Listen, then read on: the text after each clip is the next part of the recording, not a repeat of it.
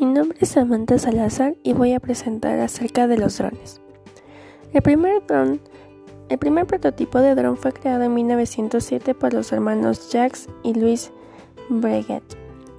Inicialmente fueron utilizados para fines militares, tal es el caso del, primer avión no tripulado o dron, el Ruston Protector Aerial Target en 1917. Los drones comerciales o para uso de personas civiles se, se, dio o se aprobaron en la década del 2000, específicamente en el 2006. En cuanto al precio de los drones, pueden variar de los desde los 39 dólares hasta aproximadamente 1990 dólares. Esto depende de, las características de este y los beneficios que pueda obtener como la cámara y la altura que pueda tener.